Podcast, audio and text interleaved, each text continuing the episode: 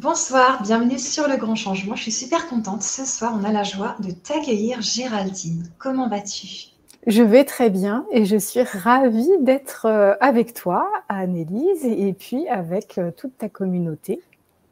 Génial. Et bien ce soir, on va vivre une très très belle conférence qui s'appelle Êtes-vous un hypersensible spirituel, cet intuitif au cœur d'heure Alors, je veux bien que vous nous disiez si vous nous voyez bien, si le son et l'image sont bons, si tout est OK.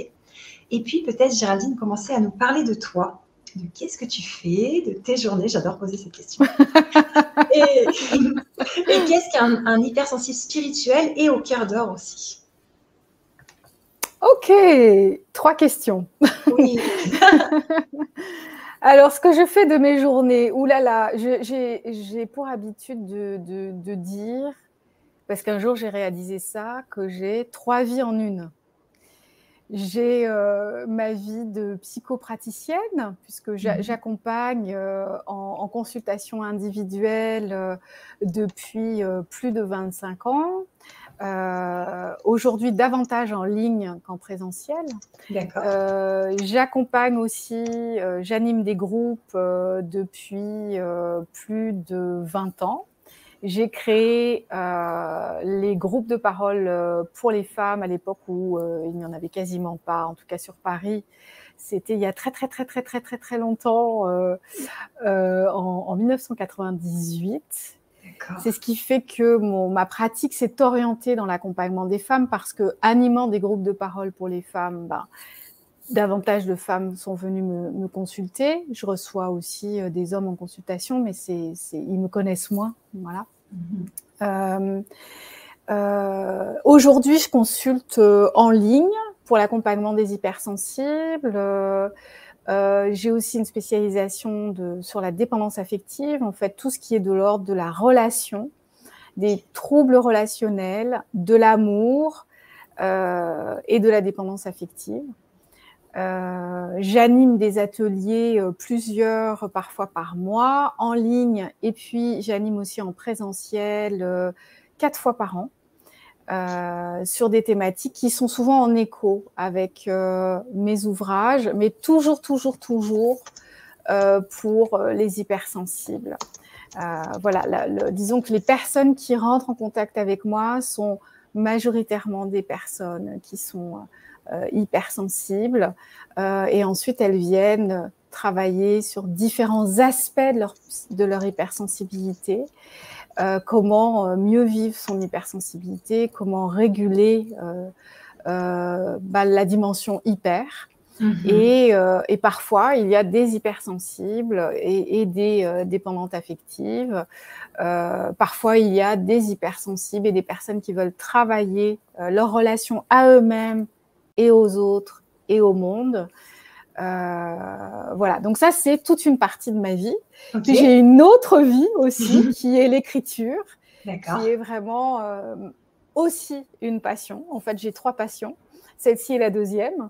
Euh, voilà, donc j'aime écrire, j'aime transmettre, j'aime l'écriture, j'aime voilà transmettre sous différentes formes. Euh, la fiction, puisque j'ai écrit deux romans de développement personnel, mais aussi des essais. Euh, il y a souvent des exercices dans mes, dans mes livres pour rendre plus concret, plus pratique ce que j'essaye de transmettre. Et il y, a aussi, il y a aussi des prières qui sont des sortes de poèmes que l'on peut lire et relire pour être connecté et, s'inspirer euh, de... Bah voilà, quand on a besoin de se connecter à une dimension spécifique. Dans mes livres, il y a euh, aussi des, prières, des mantras. J'aime bien euh, euh, parsemer mes ouvrages de différentes variations de l'écriture pour que la mm. personne puisse sentir. En fait, ce que j'aime, c'est transmettre au travers de mes mots des vibrations et que ces vibrations puissent infuser dans le cœur de la personne, l'inspirer, qu'elle trouve des réponses ou juste un apaisement. Parfois, on a juste besoin voilà, de, trouver un espace euh, qui nous régénère euh, le cœur, l'âme. Euh, voilà. Donc ça, c'est ma deuxième passion. Et, ma troisième passion, c'est la danse. Donc je, danse le tango argentin. Et ça, c'est une passion, voilà, qui qui me permet de pouvoir me régénérer, de me réénergétiser, euh, de pouvoir évacuer aussi euh, les éventuelles charges émotionnelles euh, que je peux capter, voilà tout ce que j'entends, ça me permet d'évacuer, c'est une sorte de douche énergétique. la musique est, vraiment une source et d'inspiration et de régénération pour moi. Mmh. Et la danse qui est une forme de communication avec l'autre, euh, qui permet d'incarner l'harmonie, la beauté, euh, la douceur, l'intensité, la vie. Euh, voilà, c'est vraiment une dimension qui vient nourrir les deux autres passions. En fait, sont trois sphères qui qui s'auto-nourrissent, s'auto-régulent et qui créent en fait dans mon existence trois piliers qui m'apportent énormément de stabilité finalement et d'épanouissement. Ok, merci beaucoup Géraldine. Justement, j'ai eu la joie de lire tes livres. J'ai pu lire donc celui-ci, Les hypersensibles spirituels. Euh, c'est intuitif au cœur d'or, très très fort, on va en parler. Et puis je suis en train de lire Le pouvoir des hypersensibles spirituels, on en parlait tout à l'heure aussi. Donc je trouve ça génial que tu écrives pour les hypersensibles parce que moi j'accompagne aussi les hypersensibles et il y en a beaucoup qui me disent on me reproche qui je suis, on me dit que je suis pas normale, euh, que je papillonne, que je pars dans tous les sens, que je suis pas fiable, euh, fidèle, qu'on peut pas compter sur moi. Et ils ont du mal en fait à passer de passion en passion, tu vois, à être euh, un petit peu genre à aimer plein de choses. Et ils se disent c'est quoi mon problème? Pourquoi j'arrive pas à être comme tout le monde, cadrer un travail, euh, un compagnon ou une compagne, tu vois? Ça, ça te fait rigoler. C'est clair, parce que nous, ça nous, ça nous endort, quoi. Enfin, ça, nous ennuierait. Mais comment faire, quoi? Je ne veux pas commencer directement euh, par là si tu souhaites aller ailleurs dans la conférence, mais en tout cas, ça serait un sujet important de, de nous dire comment faire quand on est hypersensible sur cette terre très normée, très cadrée j'ai ri parce que je, forcément, ça fait écho à, mon parcours et pendant des années, euh, j'ai senti en effet ce, décalage sans forcément mettre de mots dessus. Mm-hmm. Euh, et puis, c'est avec les recherches euh, qu'on a pu faire sur le sujet qu'on a commencé à mettre le mot hypersensibilité sur certains aspects de sensibilité, d'ultrasensibilité de certains individus. Euh, et donc j'ai commencé à comprendre euh, euh, bah, pourquoi, en effet, je rentrais jamais dans les cases, j'étais jamais là où on s'y attend. Euh, que certains, une certaine vie euh, normée, cadrée ne pouvait pas me correspondre. Il y a bien entendu là d'où je viens, euh, mais mes, mes, parents sont aussi des, des étaient pour l'un d'entre eux, euh, sont euh, pour celui qui reste encore sur cette terre hypersensible. Donc voilà, on sait qu'il y a une transmission de l'hypersensibilité, soit génétique, c'est pas encore tout à fait prouvé, mais on y vient, mais aussi environnemental. Mm-hmm. Le bain euh, dans lequel, le bain familial, l'environnement dans lequel nous sommes peut aussi contribuer à ceci. Euh, en tout cas, euh, quand l'hypersensibilité a commencé à apparaître euh, dans le discours psychologique, j'ai commencé à comprendre d'où venait mon sentiment de décalage. Donc je pense que c'est vraiment ce sentiment de décalage on le retrouve chez, chez la majeure partie des hypersensibles et on le retrouve aussi chez les hauts potentiels qui euh, ont aussi euh, une dimension euh, d'hypersensibilité. Dans mon ouvrage sur les hypersensibles spirituels, j'ai vraiment, j'ai eu vraiment comme focus la notion d'hyper, mm-hmm. cette intensité, cette hypersensibilité, c'est-à-dire cette hypersensorialité, euh, le fait de vivre les choses avec intensité, les bonnes comme les moins bonnes choses, euh, le fait de vivre les relations aussi avec intensité. Euh, beaucoup d'hypersensibles disent avoir besoin de relations profondes, fuir les relations superficielles. voilà, l'hyper, l'hyper empathie aussi, sentir les lieux, les autres, avoir une grande compassion euh, pour les êtres, euh, sentir quand l'autre souffre, voilà.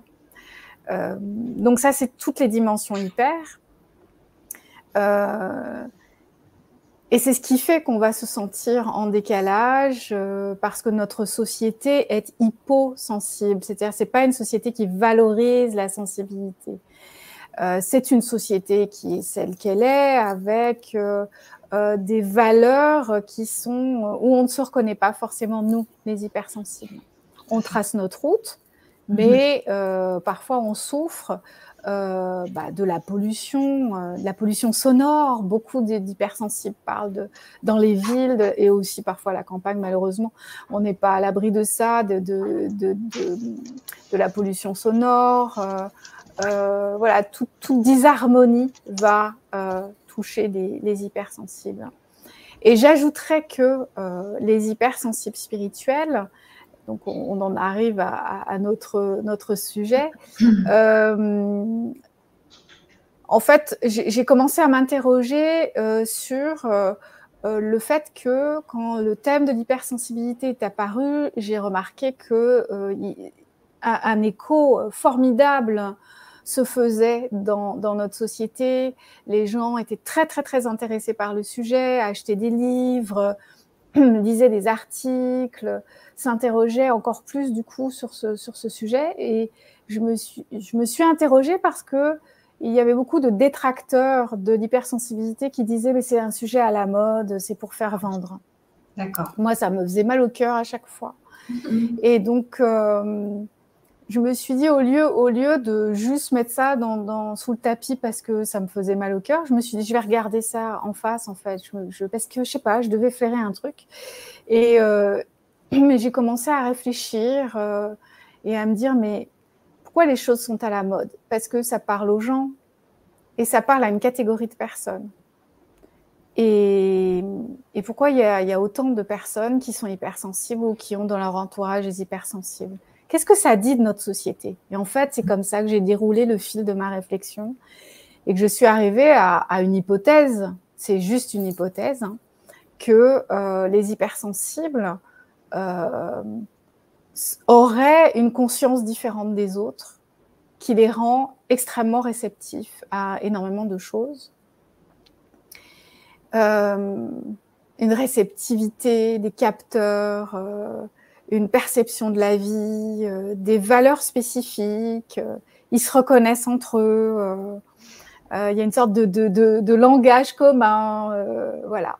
Et je me suis dit, et si c'était en fait, si les hypersensibles étaient les avant-gardistes d'un nouveau monde, d'un monde qui, parce que là on est à la charnière, hein, on n'y est pas encore, mais un monde qui demain serait davantage dans le respect euh, de certaines valeurs humanistes, sensibles. Euh, voilà. Et donc, euh, petit à petit, j'ai déroulé ma réflexion, j'ai écrit un article là-dessus et j'ai eu envie d'appeler ces hypersensibles les hypersensibles spirituels parce qu'il y a dans la catégorie des hypersensibles je dis catégorie parce que voilà, il faut qu'on s'y retrouve. J'aime pas le mot, mais bon, on, a bien compris. majoritairement, j'ai remarqué que les hypersensibles étaient sensibles à la spiritualité, à la philosophie, euh, à la protection euh, de la nature, euh, à la protection du vivant, ont, ont des, des, contacts avec les animaux qui sont très forts ou avec les plantes, la nature, l'harmonie, la beauté, l'art. Euh, et pour moi, c'est signe d'une certaine conscience. Euh, sont des êtres qui rentrent euh, en harmonie, euh, en résonance, pardon, avec l'harmonie, avec la beauté. Ça leur parle et c'est même un besoin. Inversement, la violence, la brutalité, la disharmonie leur fait, leur fait, leur fait mal au cœur. Euh, et c'est ce qui fait que beaucoup d'hypersensibles vont dire mais qu'est-ce que je fais ici dans ce monde? Et en ce moment, c'est difficile pour les hypersensibles spirituels. Je dirais même c'est encore plus difficile que quand j'ai écrit le premier volume, qui date de, je sais plus quand je l'ai écrit, euh, il y a trois ans, euh, oui, deux, deux, trois ans. Euh, ben, en deux, trois ans, notre monde euh, bon, ben voilà, il est ce qu'il est, et, et, et, je trouve que c'est vraiment très difficile en fait pour les hypersensibles de, tracer leur route, de garder la connexion. Euh, voilà. Mais il y a toute une pratique, on y reviendra, euh, je pense. C'est notamment le, thème de, notre atelier sur, sur comment traverser en fait tout ça, garder l'équilibre, que notre hypersensibilité ne se retourne pas contre nous, mais que notre hypersensibilité puisse jouer en notre faveur, si je puis dire, mm-hmm. qu'on puisse prendre appui sur notre hypersensibilité, que ça ne soit pas toujours quelque chose de difficile à vivre parce que c'est ce qui m'est témoigné euh, bien souvent en, consultation. Et donc, pourquoi euh, des intuitifs au cœur d'or? Bah, Parce que euh, très souvent, les hypersensibles ont une grande intuition. et suivant leur degré de conscience, d'ouverture, de sensibilité, il va y avoir une intuition très, très, très, très, très fine, très, très affinée. Mm-hmm. Tu peux la décrire cette intuition vraiment fine? Euh, Puisque j'ai écrit sur les synchronicités, c'est ce qui m'est rapporté beaucoup, euh, mais ça peut être aussi sur plein d'autres choses. C'est-à-dire qu'ils peuvent être témoins de synchronicité, savoir lire les synchronicités, donc comprendre le langage de la vie, ce, ce que la vie ou leur inconscient euh, veut leur dire. ça peut être des rêves prémonitoires, ça peut être des, certitudes, mais qu'ils ne vont pas affirmer à haute voix, ils vont, à haute voix, ils vont sortir à l'intérieur. C'est, ils, pourraient déjà dire ce qui va se passer ou, ils pourraient déjà euh, prononcer la phrase que la personne va prononcer. Par exemple, il y a une sorte de décalage comme ça où, euh, euh, ces intuitifs vont, capter avant que ça ait lieu les choses, comme s'il y avait un rapport au temps un petit peu faussé. Et je pense que c'est dû à un état modifié de conscience qui fait que notre rapport au temps n'est pas toujours tout à fait euh, au même endroit que, qu'en état ordinaire euh, de conscience. Et au cœur d'or parce que majoritairement les hypersensibles et les hypersensibles spirituels sont des gens généreux, mhm. des gentils. Euh, et ça peut se retourner aussi parfois contre eux. Et c'est là aussi qu'on peut apprendre à réguler notre gentillesse. Malheureusement, on est obligé parce que dans le sens où, euh, par amour pour nous-mêmes, nous nous devons de bien prendre soin de nous. Mm-hmm. Et nous sommes seuls responsables de ce que nous laissons faire ou pas. Tout à fait. Euh, et nous sommes seuls responsables du manque de respect. L'autre est responsable aussi, mais je veux dire, si moi je stoppe, bah voilà, c'est stoppé quoi.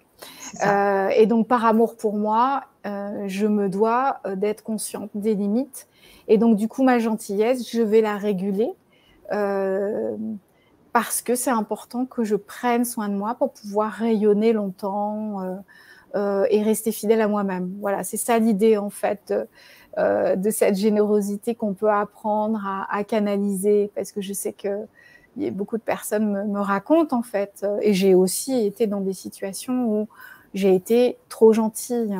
Mhm. Euh, comme on dit. Toujours le côté trop. Et, bah, malheureusement, dans notre société actuelle, nous devons apprendre en fait à prendre soin de nous pour traverser ce monde sans perdre de plume et pouvoir accomplir ce que nous devons accomplir et rayonner au mieux euh, de, notre vibration qui est unique en fait. Complètement.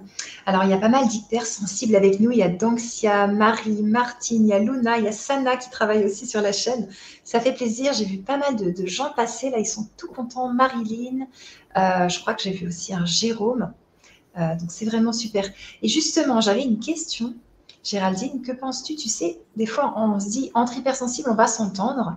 Puis en fait, les gens sont tellement euh, à fleur de peau, au bord des larmes, tiraillés que bah, parfois les amitiés sont pas si simples entre hypersensibles.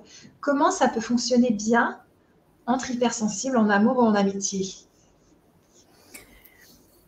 Je pense que indéniablement, euh, et c'est pas parce que je suis euh, psy que je dis ça, hein, c'est pas euh, voilà pour euh, pour faire du prosélytisme du travail sur soi, mais vraiment indéniablement je le vois, c'est-à-dire que je vois la différence euh, entre une connaissance de soi et une méconnaissance de soi. Je veux dire par là que une hypersensibilité euh, chez quelqu'un qui se connaît peu, qui n'a pas travaillé sur ses blessures affectives, par exemple, qui, qui, qui, connaît peu son mode de fonctionnement interne et relationnel, va rencontrer plus de difficultés dans ses relations. C'est-à-dire son côté à fleur de peau va euh, se transformer en quelque chose d'assez chaotique, avec des difficultés, soit à se faire comprendre, euh, soit à entendre ce que euh, ce qui est dit. Excusez-moi, j'ai la visite de mon petit chien.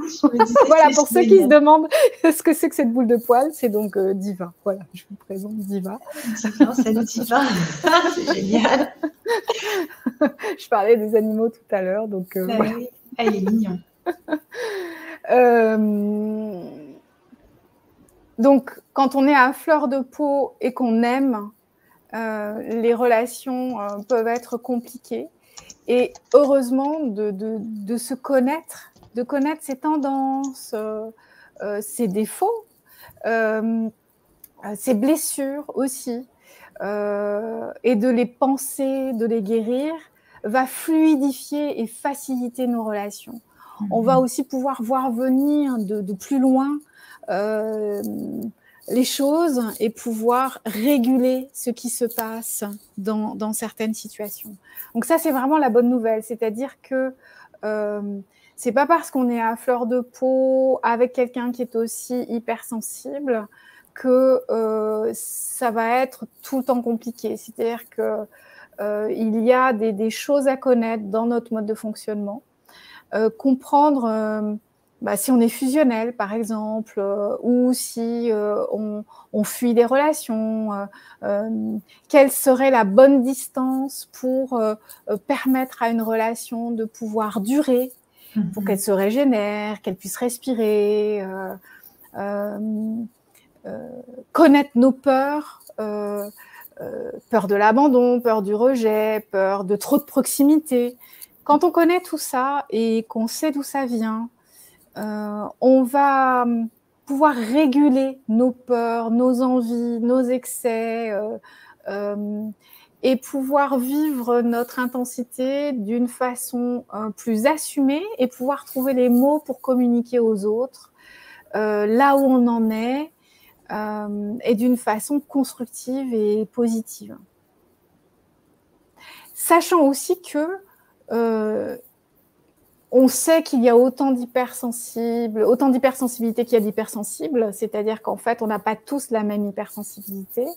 On peut se rejoindre sur certaines, sur certains plans, mais euh, c'est pas parce qu'on est hypersensible qu'on est forcément calé au même endroit. C'est mhm. pas parce qu'on est tous les deux hypersensibles qu'on va euh, avoir les mêmes modes de fonctionnement ou les mêmes euh, aspirations ou les mêmes peurs. Donc ça, c'est important aussi. Euh, de bien se connaître et de pouvoir aussi regarder l'autre où il ou elle en est euh, et se dire, OK, cette personne est hypersensible, euh, mais de quelle forme d'hypersensibilité dans la relation, par exemple? Et, du coup, ça permet d'accorder nos instruments. C'est comme des instruments de musique qui vont pouvoir s'accorder pour pouvoir jouer une mélodie qui va être mélodieuse, Mhm. Euh, et, préserver l'harmonie euh, entre nous. Super, merci beaucoup. Merci beaucoup Géraldine. Hmm. Et euh, par rapport au fait que les hypersensibles ont ce cœur d'or, j'aimerais bien qu'on parle de comment ils ne se détruisent pas, tu vois, avec ce cœur trop gentil, trop généreux. Déjà, comment détecter les manipulateurs ou les prédateurs et ensuite, comment ne pas se faire bouffer par ça? Il y, a une chose euh, qui me vient, euh, je vais commencer par là pour répondre à ta question.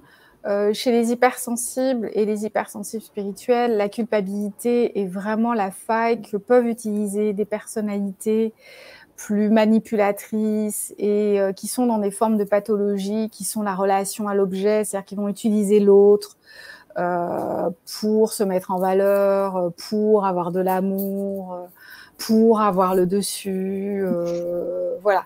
Et ces personnes-là vont utiliser bien entendu la gentillesse parce que mmh.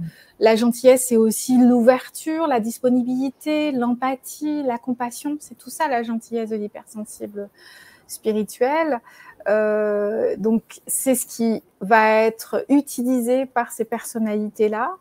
Euh, et ils vont aussi appuyer sur le ressort de euh, la culpabilité, c'est-à-dire euh, que nous, nous, hypersensibles spirituels, on va se sentir plus facilement en faute c'est de ma faute si ceci cela, j'ai pas été délicate à cet endroit-là, j'aurais dû ne pas réagir trop, euh, par exemple, à ce moment-là, euh, c'est ce qui va nous être reproché. Par exemple, euh, bien souvent, on peut se retrouver à être accusé d'avoir réagi avec trop d'émotions, trop d'intensité.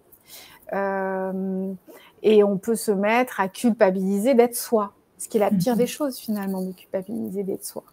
Euh, la, voie de l'épanouissement de l'hypersensible spirituel, c'est euh, de pouvoir euh, assumer qui il est, tout en veillant bien sûr à être dans quelque chose de juste dans ses relations, mais c'est surtout à assumer notre, notre sensibilité et notre mode de, de fonctionnement.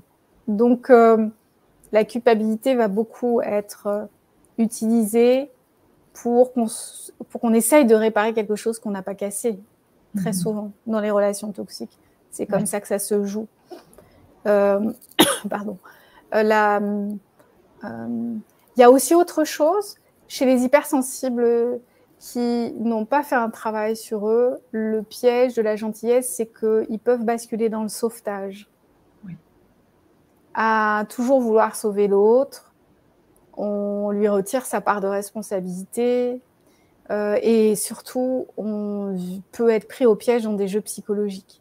Mhm. Donc la notion de sauvetage, c'est vraiment un gros, gros travail qu'on doit faire tous, de toute façon, hypersensibles ou pas, mais nous, on a plutôt tendance à ça, mhm. parce que euh, l'hyper-empathie, euh, la gentillesse fait que on, va vouloir sauver l'autre. Euh, et moi, ce que je conseille toujours, c'est est-ce que l'autre demande de l'aide? D'une manière explicite ou implicite. Parce qu'il y a des personnes qui n'osent pas demander d'aide, mais qui vont, dans leur communication, euh, ouvrir la porte euh, pour qu'on leur dise est-ce que tu veux de l'aide?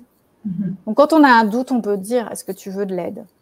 Mais aider n'est pas sauver, c'est pas pareil.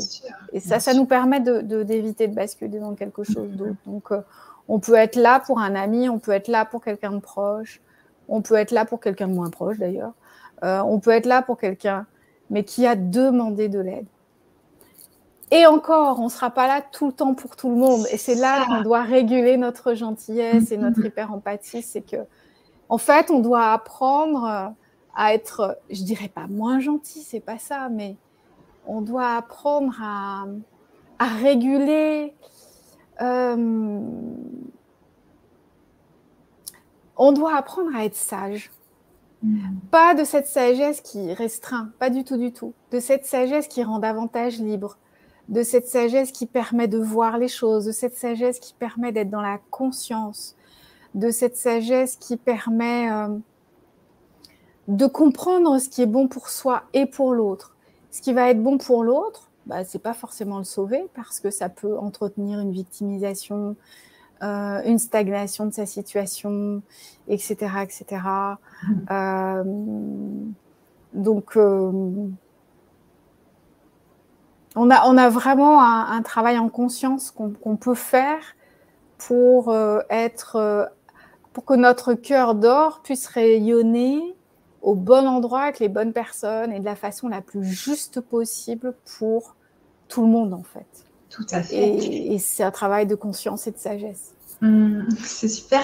Et je me demande aussi, tu vois, des fois on donne quelque chose, on donne une aide, mais en fait j'ai l'impression qu'une aide, ça doit durer dans un temps déterminé, tu vois, ça doit s'arrêter au bout d'un moment. Parce que quand tu aides quelqu'un sur du long terme, s'il n'y a pas d'échange aussi, euh, eh bien la personne, elle devient complètement dépendante et elle ne fait plus par elle-même, elle va plus travailler, elle essaye plus parce que euh, elle est aidée, aidée et tu vois ce que je veux dire?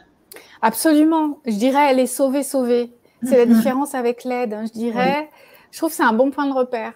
Euh, si on n'arrive pas trop à voir, je dirais que aider, c'est permettre à la personne de pouvoir retrouver son autonomie. Mhm. Sauver, on fait pour elle et elle n'a pas l'autonomie. Mhm. Et c'est un système qui tourne en rond. Malheureusement, parfois, il y a des personnes qui n'arrivent pas à sortir de leur victimisation parce qu'il y a un certain nombre de choses qui, qui, les en empêchent, mais un travail sur soi peut permettre de le découvrir. Mais si on est à l'extérieur et que nous sommes la personne qui vient aider, ça peut être un bon point de repère de se dire, est-ce que euh, dans ce que j'apporte à l'autre, euh, je lui permets euh, à court ou à long terme de retrouver une autonomie ou de trouver une autonomie Ou est-ce que ce que je lui apporte finalement maintient cette personne dans son système? Mhm. Donc ça, c'est un bon point de repère. Et quand on a trouvé la réponse, on peut ensuite décider de changer de posture. Alors là, attention, ne soyons pas dans la radicalité comme nous sommes souvent en tant qu'hypersensibles spirituels. On est dans des intensités, dans, des extrêmes. La sagesse, et c'est pour ça que moi j'associe spiritualité à euh, sagesse. La sagesse, c'est comment je vais modifier ma posture pour que ce soit pas trop flippant pour l'autre ou trop violent pour moi ou pour l'autre, parce que moi après je vais culpabiliser, machin truc, et on trouve mm-hmm. la culpabilité. Donc comment je vais modifier ma posture? Qu'est-ce que je peux changer dans mon rapport à l'autre pour l'aider finalement à euh, petit à petit s'orienter vers des prises de conscience et des décisions qui mèneront cette personne à l'autonomie? je trouve que c'est mm-hmm. vraiment ce qui peut nous aider à, trouver la posture juste dans notre euh, rapport à, aux autres et, de pouvoir euh, offrir notre générosité d'une façon qui soit la plus juste possible là aussi pour, euh, pour tout le monde finalement, pour nous et pour l'autre, pour l'autre et pour nous. Complètement, parce que l'autre, il peut le vivre comme un abandon. Il peut se dire, ben, en fait, euh, là, tu m'abandonnes, je vais être euh, en difficulté maintenant si tu ne me donnes plus cette aide. Sauf que cette aide, des fois, elle dure sur des années et des années, et on observe que la personne, elle ne va plus du tout faire par elle-même les choses. C'est ce que j'appelle vraiment les jeux psychologiques, et très souvent, c'est des reproductions, c'est-à-dire que va se jouer euh, avec, avec nous si on est dans la posture de sauveur, quelque chose qui est en écho avec l'histoire de la personne. Mais ça, c'est pas à nous de le régler, c'est au thérapeute qui accompagnera ou accompagne cette personne. Mais disons que c'est intéressant d'avoir en tête ceci.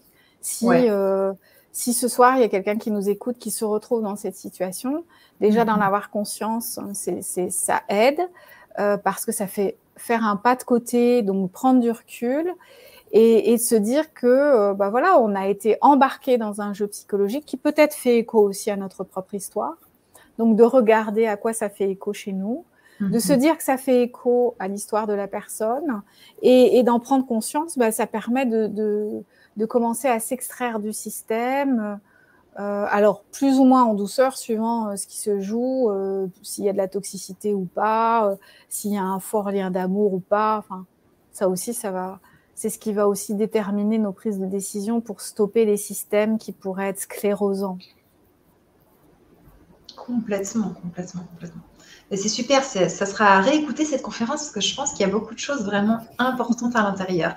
Alors, on va revenir sur le titre. Êtes-vous un hypersensible spirituel? Est-ce que tu aurais, je sais pas, peut-être cinq critères vraiment qu'il faut cocher les cinq pour l'être? Parce qu'il y a aussi des gens qui se disent mais moi, je suis sensible, je ne pense pas être hypersensible.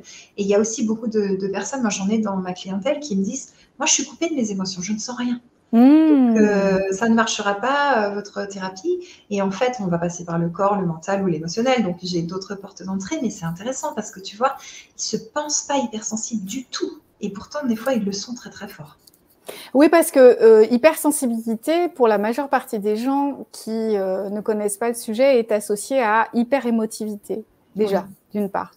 Alors que hypersensibilité, c'est, euh, il peut y avoir une hyper euh, cognition, c'est-à-dire beaucoup beaucoup de pensées, euh, mhm. une intelligence spécifique, très cerveau droit, beaucoup de créativité, de sensibilité artistique éventuellement, ou ou artisanale, etc. il peut y avoir une hypersensorialité, très sensible au son, aux odeurs, à la lumière, au toucher, tout ou juste un sens. Mm-hmm. Euh, il va y avoir l'hyper-empathie, comme je le disais tout à l'heure. Euh, j'en oublie, j'en oublie. Le, au niveau kinesthésique, donc l'hypersensibilité qui passe par le corps. Donc il y a déjà tout ça. Oui. et par rapport aux hypersensibles spirituels, sont des êtres qui vont avoir plus ou moins de l'intuition, mais souvent beaucoup d'intuition, qui peuvent faire des rêves prémonitoires ou des rêves symboliques, des personnes qui peuvent euh, euh, euh, sentir, savoir ce qu'on a dans la tête, ce qu'on va dire, cette, une forme de télépathie. Mhm. il y a aussi ceux qui sont médiums sans le savoir ou le sachant.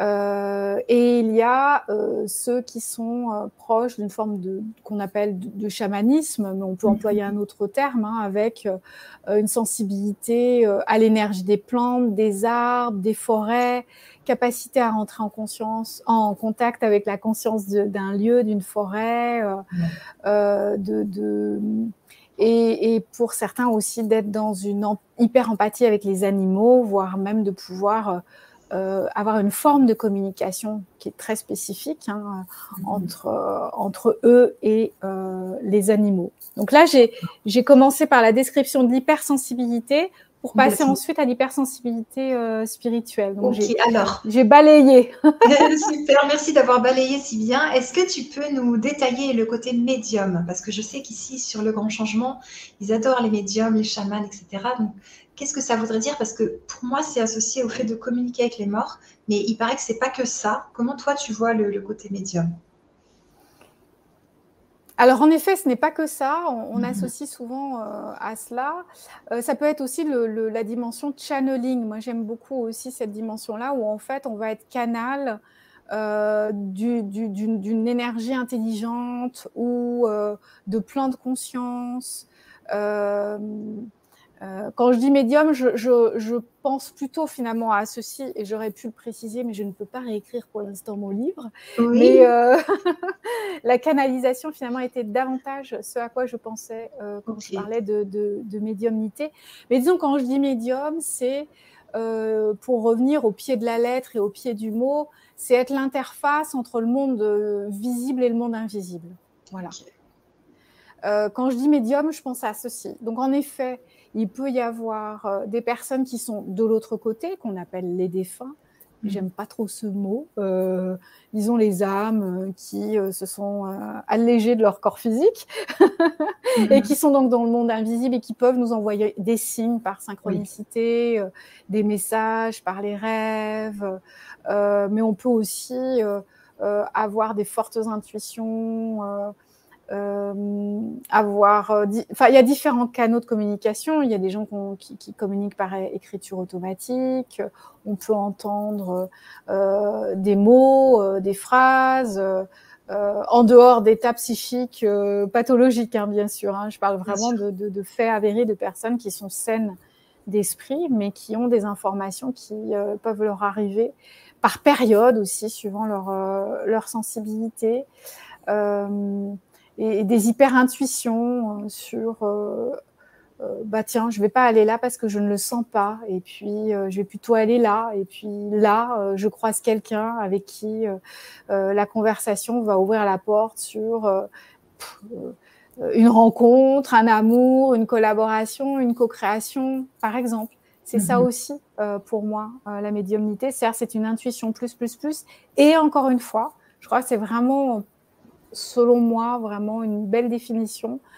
Euh, c'est euh, être euh, en contact avec le réel et en contact avec le monde invisible et recevoir des informations et permettre que ces informations puissent circuler. C'est pour ça que la, notion de channeling aussi est intéressante parce que voilà, on peut, on peut capter des informations de plans de conscience supérieurs Mhm. et, les diffuser euh, dans notre monde euh, ici. Et il y a, y a, des hypersensibles spirituels qui ont vraiment cette sensibilité. Alors eux, ils vont avoir un travail à faire euh, d'ancrage, de comment trouver la stabilité dans le monde du réel, tout en gardant contact avec ces, ces potentiels éveillés avec ces portes qui se sont ouvertes ou qui ont toujours été ouvertes depuis, depuis toujours, ça arrive, hein, ça dépend. Euh, et comment trouver l'équilibre euh, pour le corps physique, l'équilibre émotionnel et l'équilibre psychique. Ça, ça va vraiment être un travail euh, important parce que on va plus loin en termes de sagesse si on a bien cet ancrage. Et vraiment, je le vois euh, chez les personnes que je rencontre et que j'accompagne, euh, les difficultés pour ce, profil d'individu, de personne, mhm. ça va être d'être absorbé ou, attiré trop par le monde de l'invisible, trop et du coup perdre leur équilibre psychologique ou perdre euh, certains points de repère ou euh, euh, voilà. Et donc tout l'art de l'hypersensible spirituel, médium ou channeling, ça va être de garder vraiment, d'être vraiment dans un ancrage, une stabilité, être bien connecté à la terre pour pouvoir aussi recevoir depuis l'invisible. Ok. Et est-ce que, par exemple, les personnes qui soignent avec les mains, tu vois, quelqu'un a mal, pose les mains, et puis ensuite, ils, il voient des couleurs, ils, ils, évacuent euh, les mauvaises choses de la personne, les énergies usagées, puis ensuite, ils voient, je sais pas, des, des oiseaux arc-en-ciel qui arrivent et qui nettoient tout le corps et tout, et ensuite, la personne a, a, moins mal à la tête, elle a plus mal au ventre, elle a plus son stress. Tout ça, tu le mettrais dans quoi? Indéniablement, ces êtres-là, pour ceux que j'ai croisés, euh, qui, qui, qui, qui, sont dans, dans, dans cette, ce service euh, aux humains, je dirais, euh, ont une hypersensibilité spirituelle. D'accord. Ce sont des personnes qui sont hypersensibles, qui sont hyper touchées par l'avenir de l'humanité, qui sont, qui sont super sensibles à leur environnement. Alors, ils vont plus ou moins bien vivre leur hypersensibilité, euh, mais indéniablement, oui, il y, y, a vraiment un état de conscience qui est différent. Euh, et, et, et, ce sont des êtres qui ont une hypersensibilité qui euh, s'inscrit beaucoup dans, cette, dans ces, dans ces dons-là, mais ils vont être aussi dans des, dans des rapports humains euh, qui vont euh, euh généralement, ils sont aussi très sensibles à ce qu'ils échangent avec les autres au quotidien. Et pour moi, ce, enfin, selon moi, et c'est qu'une hypothèse, mais moi, je, en tout cas, dans mon cœur, je suis convaincue que ce sont des êtres qui sont venus vraiment pour, pour aider les autres, pas sauver, mais aider, euh, aider les autres et, et, pouvoir rayonner de quelque chose dans, dans cette humanité qui, qui est en pleine, en pleine mort renaissance. C'est ça. Donc là, ça serait pas médium, ça serait plutôt guérisseur ou bien. Oui là, c'est vraiment la sensibilité énergétique et aussi clairvoyance parce que quand on, quand on a cette sensibilité, on voit les auras, on voit les couleurs, on voit ce qui, euh, ce qui, euh, euh, ce qui flotte en fait dans les structures énergétiques des personnes. Ouais. on peut voir aussi en effet les, les oiseaux arc-en-ciel qui, qui, viennent, qui sont en fait une. C'est notre cerveau qui va euh, donner une forme à une onde oui. et à une vibration. Et, euh, et donc, ils ont la capacité de, de, de, voir et de percevoir dans l'énergie, en fait, mm -hmm. Euh, et de pouvoir. Alors, certains ont appris ensuite à développer, euh, mais, mais, ils ont. Euh, il y a bien eu des, des, des, événements qui leur ont fait découvrir oui. un certain nombre de choses. Et ensuite, éventuellement, ils vont suivre une formation pour pouvoir euh, bah, apprendre à, à, à, canaliser tout ça, à, mm-hmm. à, faire les choses de la façon la plus fluide euh, et bénéfique aussi pour eux, parce que parce que voilà, on, capte énormément non, dans, ça. quand on Donc a là, ça. Serait, ça serait plus euh, guérisseur que magnétiseur. oui. Euh, moi, je, je, alors s'il y a des guérisseurs ou des magnétiseurs qui sont ici, ils auront euh, leur, euh, euh mmh. leur façon de, de, de, poser des mots. Pour moi, c'est euh, la même famille d'âmes. Voilà. Ensuite, euh, on va utiliser des méthodes différentes, mais la sensibilité est là et l'ouverture de conscience et l'accès à, à, des informations subtiles sont là. Elles s'expriment juste différemment. Mmh, mmh, Finalement on va employer des mots différents, on va euh, mettre en action euh, différemment, mais on peut dire que ce sont des, portes de perception qui se sont ouvertes. Moi, je suis convaincue de toute façon, les êtres humains ont tous des potentiels euh, inexploités. Certains ouvrent des portes, d'autres c'est plus compliqué, suivant notre cheminement, euh, notre état de conscience, là où on en est, notre chemin d'âme, je dirais. Mm-hmm. Merci, merci Géraldine. Bon, J'ai hâte d'entendre la suite. On va faire une petite euh, parenthèse importante. On a plein de beaux commentaires dans le chat, on va les prendre aussi. En tout cas, certains, tous ceux qu'on pourra. Alors, euh, j'aimerais que tu nous parles donc de l'atelier comment vivre une spiritualité incarnée quand on est hypersensible spirituel. Et je vous mets le lien pour vous procurer l'atelier, pour nous rejoindre. Donc l'atelier, ce sera le 13 septembre à 19h. Il vous suffit donc de cliquer sur le lien que je vous mets dans le chat et qui est sous les vidéos pour vous procurer votre atelier, nous rejoindre en direct avec nous. De la même façon, ça sera pareil comme ça. Et vous pouvez aussi vivre cet atelier à tout moment quand vous voyez cette conférence, parce que donc c'est un atelier en direct, puis en replay disponible à vie. Donc il est non périssable.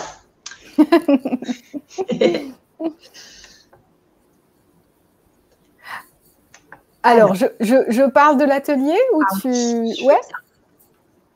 Bah, ça, rejoint en fait ce qu'on a, ce qu'on a évoqué euh, à l'instant, c'est-à-dire que euh, euh, ce que je propose, c'est de découvrir comment préserver sa sensibilité, parce que mhm. très souvent, alors je suis pas revenue sur sur ton exemple très intéressant des personnes qui arrivent en consultation et qui sont bloquées dans leurs émotions. Je vais revenir pour faire le lien justement. ce sont des personnes qui sont souvent en grande souffrance et qui donc euh, mettent en place des mécanismes de protection pour ne plus sentir. Et donc, il va y avoir, euh, suivant euh, nos méthodes, on va en tout cas mettre en place un système, un processus d'accompagnement pour que ces personnes puissent retrouver un circuit émotionnel fluide. Et donc, on va travailler bien sûr sur les traumatismes ou, les, les, les, blessures non guéries. voilà, il y a une raison euh, au fait qu'on se coupe de, nos émotions. C'est un système de protection et donc il y a un chemin à, parcourir pour pouvoir retrouver en fait un équilibre émotionnel et ce chemin ne peut se faire qu'accompagner parce que c'est trop flippant pour la personne d'aller ouvrir la porte. Donc euh, euh, voilà, et on l'ouvre pas comme ça d'un coup d'un seul. Voilà. Pourquoi je fais le lien? C'est parce que dans l'atelier euh, on va découvrir comment euh, préserver sa sensibilité. Pourquoi j'ai fait le lien? C'est parce que très souvent, les hypersensibles, ils en ont tellement marre de souffrir dans leurs relations, dans leur environnement, euh, dans la société, etc., qu'ils vont décider, euh, ça marche pas, mais bon, en tout cas, de, se couper d'un certain nombre de choses. ils vont essayer d'être dans aussi des évitements de situations, de personnes, etc. Donc l'idée, c'est de pouvoir euh, vous transmettre euh, euh, un certain nombre d'informations sur comment on fonctionne et comment on peut préserver son hypersensibilité. Pour pouvoir en faire notre allié et que ce ne soit pas un boulet, un poids, quelque chose d'encombrant. voilà.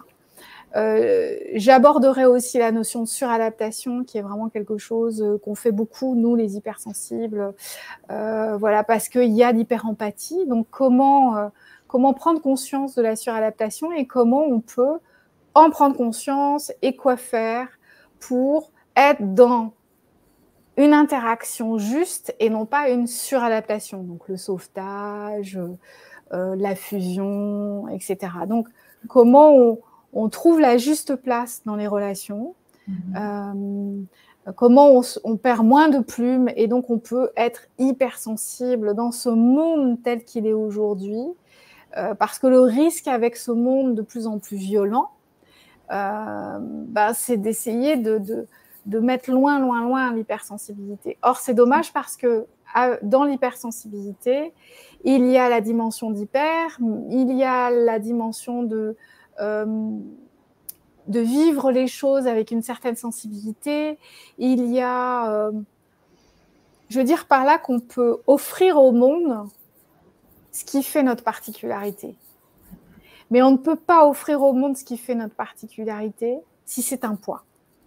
Eh Donc, comment protéger son hypersensibilité? Comment euh, réorganiser les choses dans notre vie pour qu'elle soit en harmonie avec notre sensibilité sans être coupée du monde? Et ça, c'est possible. Mhm. Il y a vraiment un, travail à faire. Euh, c'est assez simple en fait. C'est souvent très simple, ces choses-là. Mais il faut trouver le, bon angle. Euh, dans cet atelier, on, évoquera aussi euh, l'intuition. Mhm. Comment la, lui laisser la place qui lui revient en fonction de notre sensibilité, euh, de la façon qui soit la plus équilibrante pour nous, ni trop, ni pas assez. Et, cet équilibre-là, il est beaucoup plus confortable parce que je sais qu'il y a des gens qui ont une grande intuition et c'est très encombrant. Euh, et donc ça aussi, on peut, on peut faire en sorte de, de calibrer en fait ces différents mouvements à l'intérieur de soi. Il s'agit absolument pas de refouler, il s'agit absolument pas de se couper, il s'agit absolument pas que ce soit un poids. Il s'agit en fait de faire de tout ce que nous sommes en termes de sensibilité, euh, que ce soit notre allié, que ce soit nos points de sécurité, de support, et aussi que ce soit nos atouts dans nos modes relationnels, dans nos communications, euh, dans notre monde euh, actuel. Donc ça, c'est tout à fait possible. Donc, comment préserver sa sensibilité, comment en faire un, allié, comment développer son intuition ou la réguler si elle est trop forte? Et même chose avec la médiumnité, c'est-à-dire euh, ces personnes qui sont un pied dans le réel et un pied en contact avec le monde de l'invisible, et comment trouver l'équilibre de façon à être stable, ancré et ouvert, et du coup pouvoir rayonner pleinement la personnalité unique, parce qu'on a tous une unicité, tous on a une note, une vibration, une note de musique, une coloration différente, qui ne demande qu'à pouvoir euh, euh, rayonner euh, autour de, nous. Alors il n'y a pas besoin de sauver le monde pour ça, juste dans notre quotidien, il peut y avoir vraiment des choses très fortes, très belles, qui, qui, peuvent se passer si, voilà, s'il y a cette harmonie à l'intérieur de soi et ça va mener à ce rayonnement euh, autour de soi. Et un point que je trouve important, la paix intérieure. Alors ça, pour, pour les hypersensibles, les hypersensibles spirituels, euh, ça peut être une quête qui semble loin, mais on peut vraiment trouver une stabilité. C'est-à-dire qu'il ne faut pas imaginer que c'est forever, pour toujours, la paix intérieure. Pas du tout. Euh, mais on peut trouver dans nos hauts et dans nos bas quelque chose qui se régule et qui se stabilise. C'est-à-dire on peut traverser le chaos, mais moins longtemps, mhm. Et retrouver une stabilité intérieure. Mhm. Je ne vais pas dire qu'on ne traverse pas le chaos, parce que de toute façon, la vie est cyclique, il se passe plein de choses, on doit apprendre, on est là pour expérimenter. Euh, mais on peut vivre les choses chaotiques et intenses et fortes en retrouvant notre stabilité plus rapidement. Oui, merci. Qu'il y ait moins de crise de colère, d'effondrement émotionnel. C'est ça dont tu parles. Oui, exactement, de panique, de euh, voilà, sachant parce qu'il ne faut pas se leurrer que on est hypersensible, on est hypersensible. Hein. Mhm. Donc on est intense. Oui, tout à fait. Euh, donc nos joies sont plus fortes, nos colères sont plus fortes, nos désespoirs sont plus forts. Euh, mais quand nos désespoirs sont plus forts, bah, au lieu de flipper en se disant ça va m'emporter pour toujours, bah, de se dire non, non, non, je vis les choses avec intensité, c'est une vague, ça monte, ça va redescendre. Pour la colère, bah, c'est pareil. Je vais ressentir la colère à 2000%. Donc euh, là où quelqu'un sera vaguement en colère, moi, je vais être carrément enragée.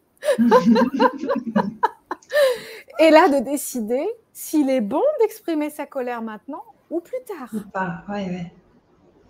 Ou par écrit. Mm-hmm. Ou dans la forêt en allant euh, crier très fort et faire peur aux oiseaux, les pauvres petits oiseaux. Mais bon, s'il n'y a que ça. Ce que je veux dire par là, ce que je veux dire par là, c'est que euh, beaucoup d'hypersensibles, tu, tu, dois l'entendre euh, aussi dans tes consultations, nous disent je voudrais ne plus rien ressentir. Moi, je leur réponds, vous voudriez être un robot, donc, euh, donc ça ne va pas être possible, parce que vous êtes un être humain déjà, et il s'avère qu'en plus d'être un être humain, donc déjà vous sentez des choses, beaucoup de choses, mais en plus d'être un être humain euh, lambda, vous êtes un être humain hyper. Et si en mhm. plus vous êtes hyper spirituel, hypersensible spirituel, donc là, euh, c'est le package. et donc, faut, faut pas s'attendre à ne plus rien ressentir. Par mhm. contre, on peut apprivoiser notre intensité. Mhm. On peut. Euh, c'est comme si on avait un vaisseau spatial. Au début, on n'a pas le mode d'emploi, donc ça part dans tous les sens. Et puis ensuite, on a le mode d'emploi, donc on sait euh, euh, manier les vitesses, passer, redescendre, débrayer, appuyer sur les boutons de décompression, faire des virages plus en douceur. voilà. On apprend en fait à conduire euh, le vaisseau qui est notre hypersensibilité. Je pense que c'est une image qui peut peut-être parler à, beaucoup. Complètement, complètement. Merci beaucoup. Alors, euh, on vous invite à venir dans cet atelier, ça va être vraiment super. Donc, comme on vous a dit, ça sera le 13 septembre à 19h et puis vous pourrez aussi vous le procurer par la suite à tout moment quand vous voyez cette conférence. Et puis, moi, dans ce livre-là, il y a plusieurs choses qui m'ont passionnée. Déjà, j'ai trouvé euh, tu sais, les 40 conseils pour prendre soin de soi. Trouver un exutoire créatif, commencer un projet passion, jouer, cela contente votre enfant intérieur, tenez votre journal d'hypersensible. Alors, je ne vous les révèle pas tous, mais j'ai vraiment trouvé cette liste, tu vois, très importante, parce que prendre soin de soi, c'est ce qu'on aide les hypersensibles à faire à longueur de temps, parce qu'ils ont du mal à prendre soin de soi. Comment ça, se fait, ça? Bah, C'est dû beaucoup à leur hyper-empathie et à leur hyper-adaptabilité, déjà, d'une part, mhm. et puis aussi parce que, euh, en tant qu'hypersensible, euh, on se sent euh, très tôt pas comme les autres, et du coup, on va être focus sur les autres pour anticiper les besoins, se caler à l'autre, pour, pour être accepté, en fait, pour être intégré, pour être accepté et, c'est ce qui va faire qu'à un moment donné, suivant, bien entendu, ça dépend aussi des personnalités, mais c'est ce qui va faire qu'on va euh, plus ou moins s'oublier mhm. pour être aimé, pour être accepté. Parce qu'en fait, on, ne s'accepte pas soi-même tel que l'on est avec cette sensibilité. Surtout si en plus on a été élevé, euh, euh, éduqué ou à l'intérieur de la famille ou à l'extérieur, on nous a dit qu'on était trop émotif, excessif, euh, euh, hyper réactif, euh, pas au bon endroit, pas comme il faut. Donc en fait, on nous envoie des messages de t'es pas comme il faut. Donc nous-mêmes, on va se construire aussi là-dessus. On va avoir du mhm. mal à s'accepter tel que l'on est. Et du coup, bah, ça donne lieu à une non-acceptation inconsciente de soi ou consciente, et euh, ne pas prendre soin de soi, mais plutôt être toujours à l'extérieur, mmh. à plaire, à faire attention à, plaire pour être accepté, à correspondre à ce qu'on attend de nous, à éviter la critique, parce que nous, en, en tant qu'hypersensibles, alors là, ça nous meurtrit grave. Mmh. Euh, donc, de se protéger aussi de ces choses-là, du rejet, puisque nous-mêmes, on se rejette, on se rejette nous-mêmes mhm. tant qu'on n'accepte pas notre hypersensibilité. Déjà, il faut savoir que l'on on est hypersensible pour pouvoir ensuite l'accepter. Donc, il y a la, prise de conscience et ensuite la phase d'acceptation. Euh, c'est pour ça qu'en fait, on a du mal à prendre soin de soi. Et ce que je dis souvent euh, aux personnes que j'accompagne euh, ou, ou dans mes livres, c'est mettez votre hypersensibilité au cœur de votre vie. Ça ne veut pas dire que vous allez être euh, auto-centré et dans une surprotection euh, néfaste. Pas du tout. C'est pas du tout ça. Au contraire, en mettant notre hypersensibilité au cœur du sujet, au cœur de notre vie, et en construisant les choses autour, ça veut dire qu'on reconnaît qui nous, nous nous reconnaissons tels que nous sommes avec nos besoins, et là, on commence à entamer un processus d'amour de soi et de, de bien-traitance. Mm. Et si on se traite bien, eh bien déjà, on honore l'âme que nous sommes dans ce corps-là. C'est pas rien quand même, tout ce travail, tout ce chemin, tout ce voyage, euh, toutes ces expériences, on, on, réalise pas toujours en fait. Donc déjà, c'est important de d'honorer euh, cette conscience qui est la nôtre, et pas honorer l'ego, mais honorer cette conscience, honorer ce parcours, cette âme, et aussi euh, euh, mettre l'hypersensibilité au cœur du sujet, de notre vie, c'est reconnaître la beauté de notre hypersensibilité. Et là, on peut commencer à assumer de prendre soin de soi, d'avoir des activités comme par exemple en effet des activités artistiques, créatives, artisanales, commencer à rentrer en contact avec notre enfant intérieur, prendre soin de cette partie de nous, prendre soin de soi, prendre du temps, être doux avec soi, euh, privilégier ce dont nous avons besoin, euh, oser se demander de quoi j'ai besoin aujourd'hui, de quoi j'ai besoin en ce moment, et de se le donner.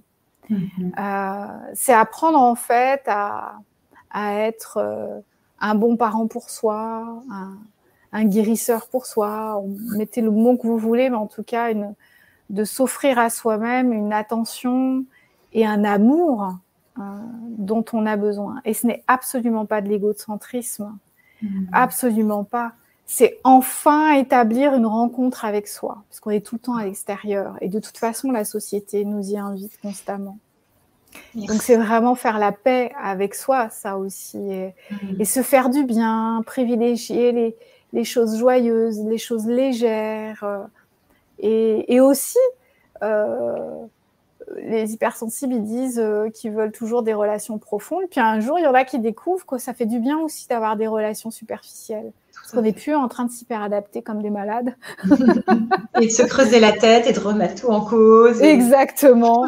et donc, euh, voilà, un peu de légèreté, de superficialité pour retrouver quelque chose, oui, quelque chose de pétillant aussi, parce que parce que c'est la joie est une vibration élevée, on en a besoin, surtout, euh, surtout euh, par les temps qui courent.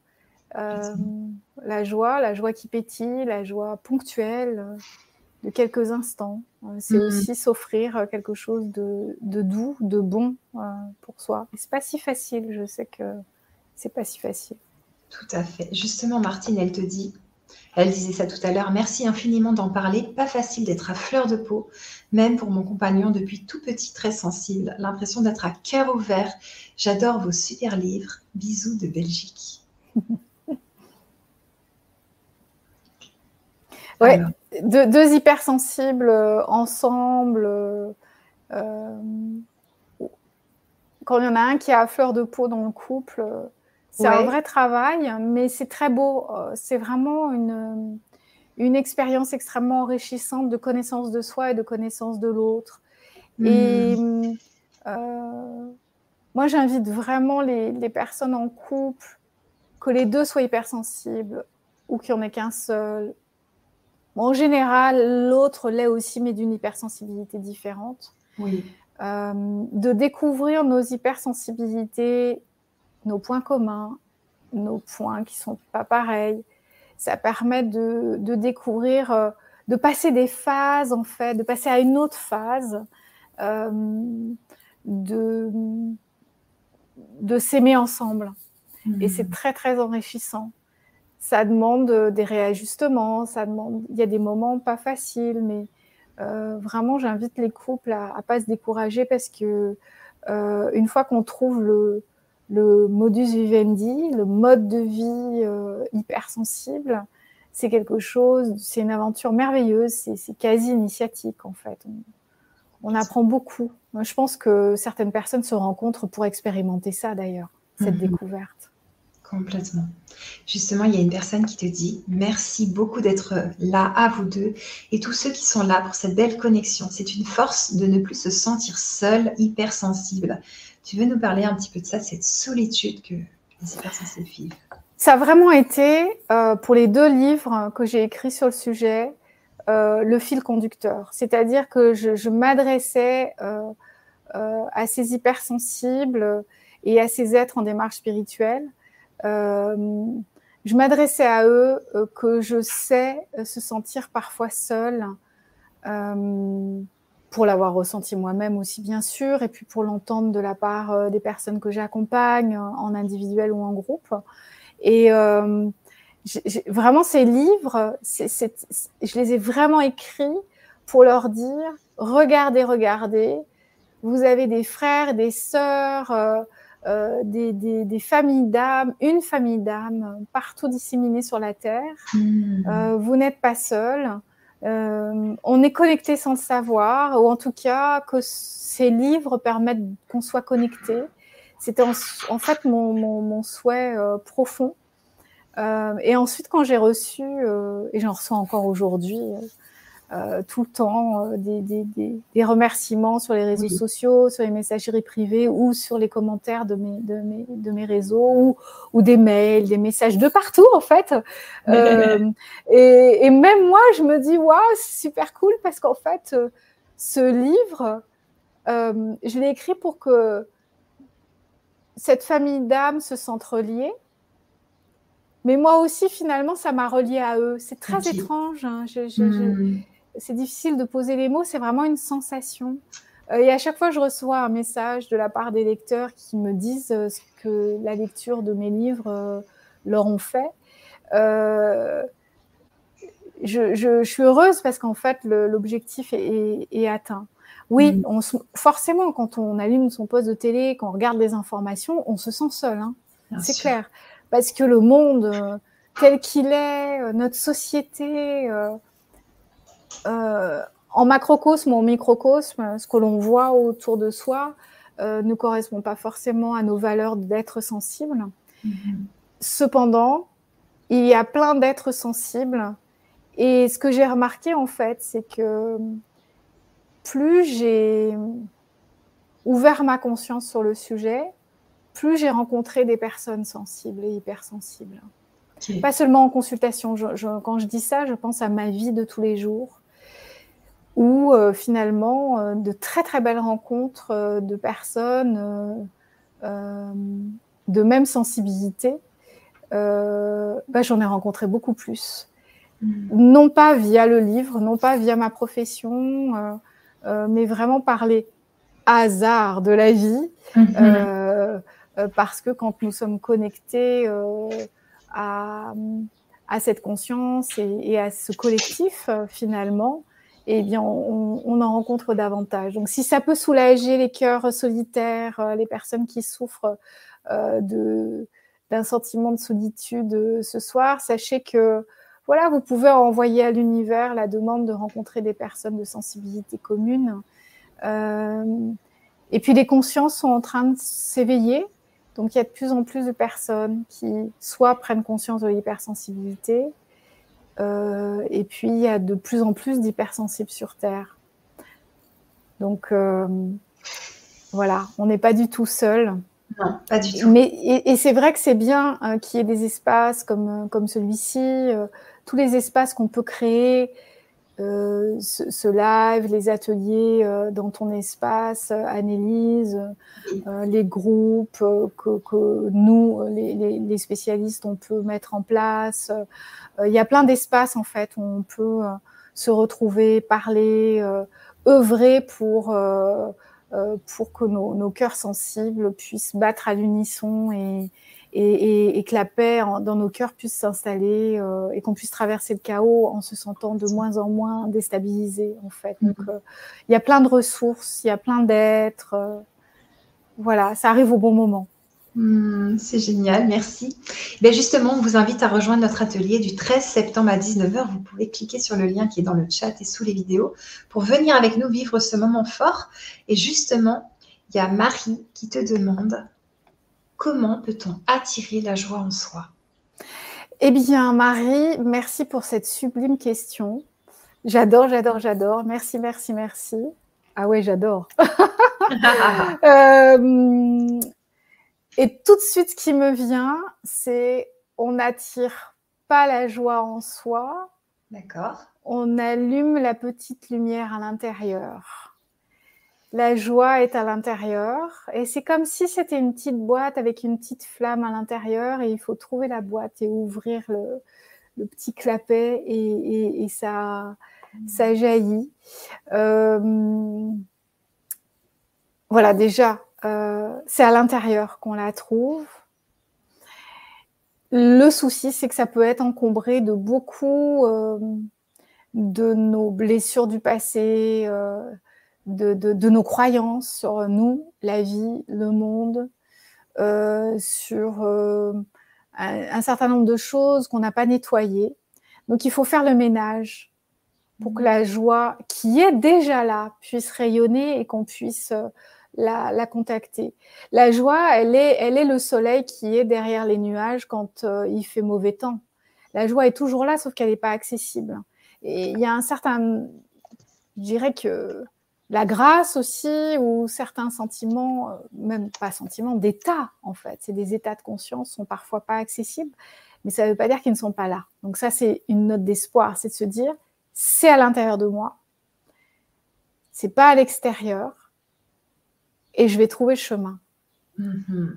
Et, et, donc de pas se décourager parce qu'en fait, euh, on est là pour, euh, pour partir en chemin. Et pour certains, c'est pour trouver euh, la joie. pour d'autres, ça va être pour connecter l'amour universel. Euh, pour d'autres, ce sera encore un autre état de, conscience. Ça fait partie des trésors que nous avons en nous et, et, on peut dépoussiérer. C'est ce pourquoi, je pense, euh, certains d'entre nous euh, sommes venus, nous tous d'ailleurs, je pense qu'on est mm-hmm. venus dépoussiérer, retrouver la mémoire, rouvrir des portes. voilà, la joie est en nous. Alors plus concrètement quand même, Sinon, je vais avoir des plaintes. Plus concrètement, euh, ça rejoint euh, ce que tu as souligné, Annelise, euh, sur les quatre points de bien-traitance envers soi-même. Hmm. C'est tous les jours de faire, de penser, de se connecter à quelque chose qui nous donne une satisfaction. Parce que la joie n'est pas loin. D'accord. Ça me fait du bien, ça me satisfait, c'est ah, c'est confortable. Ah, je ressens du soulagement, de la détente, du bien-être. La joie, elle est juste derrière, en fait. Mm-hmm. Ensuite, on peut s'aider en s'entourant de personnes qui nous mettent en joie. On peut écouter de la musique qui nous met en joie. On peut aller sur des lieux qui nous mettent en joie. Euh, on peut aussi favoriser. Et c'est une joie terrestre, mais qui mène à cette joie plus profonde à l'intérieur de soi. Donc c'est vraiment, euh, euh, j'indique la porte du cœur parce que je pense qu'il y a vraiment quelque chose qui se joue dans, euh, au niveau du cœur, c'est-à-dire une rencontre avec soi. L'espace du cœur, il n'est pas seulement l'amour que l'on donne ou l'amour que l'on reçoit, c'est aussi cette ah, cette, euh, cette conscience, euh, cet accès à soi-même. En fait, à l'intérieur, on, est comme, on est comme un, un palais rempli de joyaux. Wow. Et il faut trouver la porte de la, la, première porte pour entrer dans le palais et, et ensuite parcourir les pièces de ce palais mm-hmm. pour découvrir les joyaux qu'il y a à l'intérieur. D'accord. Et et donc voilà, les choses concrètes à faire qui peuvent y mener, c'est déjà s'entourer de et faire ou aller vers qu'est-ce qui me met en, joie, la petite joie très terrestre qui mhm. mène ensuite vers la porte euh, du palais et ensuite vers la, paix intérieure. Et, par exemple, là, ce soir, qu'est-ce que vous pourriez faire euh, Ou toi, Annelise, qu'est-ce que, qu'est-ce que vous pourriez faire ou penser à quoi vous pourriez penser, parce que parfois faire n'est pas possible, une action n'est pas possible. Qu'est-ce que vous pourriez, à quoi vous pourriez penser qui, quand vous y pensez, hmm, crée de la joie? Bah moi, ça va être de réécouter cette conférence avec attention, parce que je sais que ça va me créer de la joie, en fait, même en audio, tu vois, de pouvoir apprendre encore et de me dire, ah, c'est intéressant ta vision des choses, j'avais pas vu des choses comme ça. Tu vois, quand tu as dit, par exemple, euh, eh bien, j'aime pas le mot défunt parce qu'en fait, ce sont des âmes qui se sont allégées de leur corps. Vu comme ça, tu vois, c'est tellement beau et ça fait du bien parce que moi, je me dis qu'ils vivent ailleurs. Et des fois, ils nous manquent. Et puis, euh, on trouve ça trop triste alors qu'en fait, c'est normal, la mort est normale. Tu mm. vois, j'ai bien aimé quand tu as dit ça. C'est drôle ce que tu me dis là, c'est une vraie synchronicité parce que j'ai une de mes étudiantes euh, durant le, présentiel que j'ai animé la semaine dernière.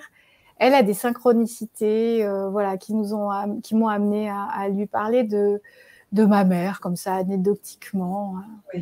Et elle me dit, elle te manque pas, ta maman? Bon, ma mère est partie euh, mmh. il y a 3-4 ans. Et, j'ai une très très belle connexion. J'ai toujours une belle connexion avec elle. et, bah dis, et elle me disait, elle te manque pas? Et je lui dis, bah non, elle, est avec moi en fait. Bah oui, elle est là. Et, et, en effet, je trouve que c'est très aidant de voir la mort comme euh, notre vêtement corporel est usagé, il est hors mmh. service. C'est ça. Et notre euh, énergie de vie, euh, notre corps d'énergie qui est la vie, mmh se défait de ce vêtement euh, obsolète euh, parce que ça nous empêche de, de continuer ce qu'on a à faire. Et en fait, la vie continue sans ce vêtement. Et mm-hmm. c'est comme si euh, on, parle de, dans Harry Potter, on parle du vêtement d'invisibilité. Bah là, j'ai envie de, de, retourner en fait cette image en disant que on, on se défait de, de, notre enveloppe corporelle, on devient invisible, mais en fait, oui c'est juste le vêtement hein, qu'on a, ce vêtement corporel dont on, dont on se défait. Et, voilà. Moi, je, témoigne de mon expérience par rapport à elle. Je sais qu'il y a des départs qui sont beaucoup plus douloureux et difficiles à vivre. Hein. Je, mm-hmm. euh, voilà, je, témoigne juste de là où j'en suis pour euh, communiquer, en effet, pour rebondir sur ce que tu dis. Sur, euh, c'est tellement aidant de changer notre regard sur la mort. Mm. Et, beaucoup d'informations sur la mort nous sont transmises par euh, notre société actuelle et qu'il y a plein de façons euh, de voir les choses. Euh, et tant que ça nous apporte un sentiment de que c'est juste et d'ouverture et de paix dans le cœur, mm-hmm. eh bien c'est que c'est que c'est juste pour soi. Ok, merci. Alors, on a une personne qui te dit Merci de ce que vous êtes, Géraldine. J'ai 70 ans et de jeunes personnes éveillées comme vous me donnent le moral. Mon âme se joint à la vôtre et toutes les belles familles d'âmes. Oh, c'est sublime, merci. Tout à fait. C'est très touchant. Merci. Alors, euh, Oui, alors il y a Viviane qui dit J'aimerais pouvoir me connecter avec ma maman, on était fusionnels. Hmm. Ça, c'est pas facile. Non, c'est vrai que j'ai eu, euh, j'ai eu une intuition qui m'a traversé des années, des décennies plus tôt, avant son départ.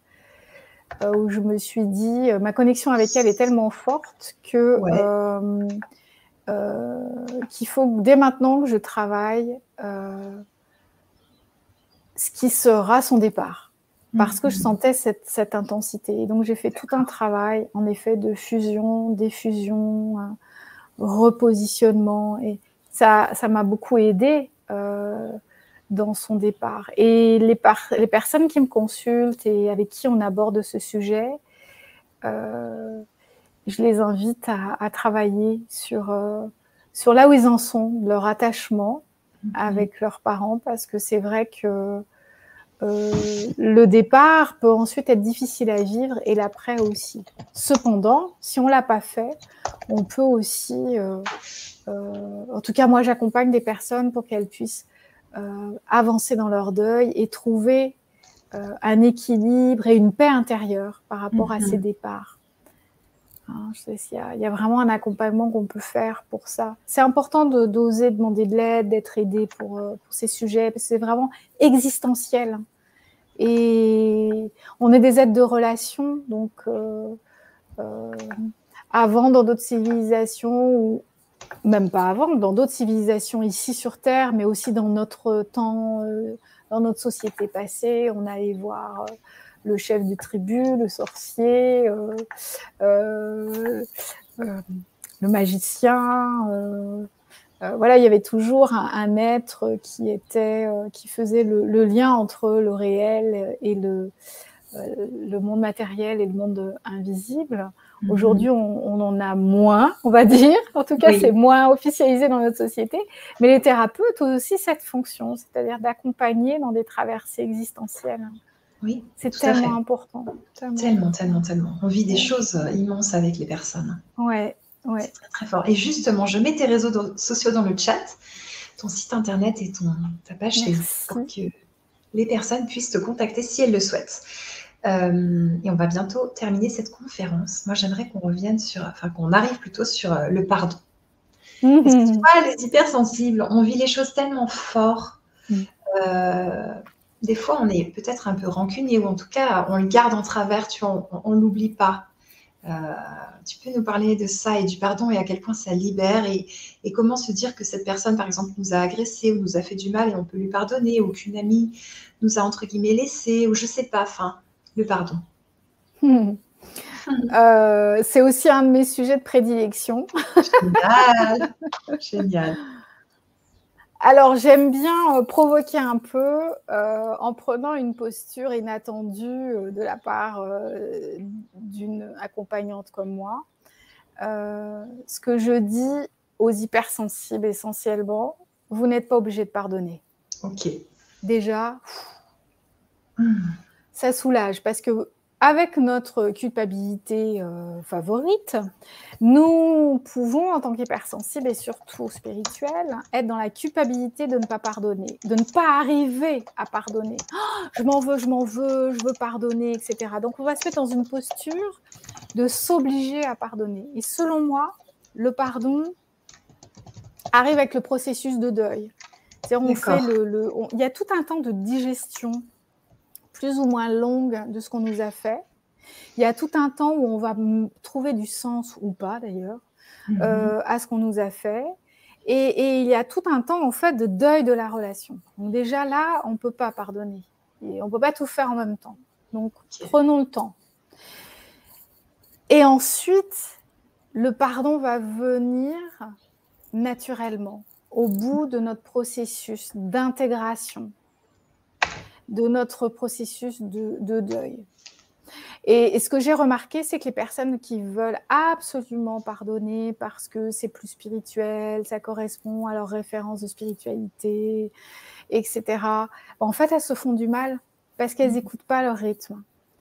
Donc, euh, accueillons notre euh, rancune.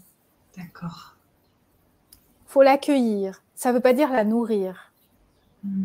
D'accueillir la rancœur, c'est se dire ok, je suis en colère, je suis blessée, je comprends pas, j'accepte pas, c'est pas ok, c'est dégueulasse. Et c'est ok. Acceptons nos émotions, accueillons nos émotions. Et ensuite, en, en accueillant ce qui se passe pour nous, ça va ouvrir le champ sur d'autres étapes.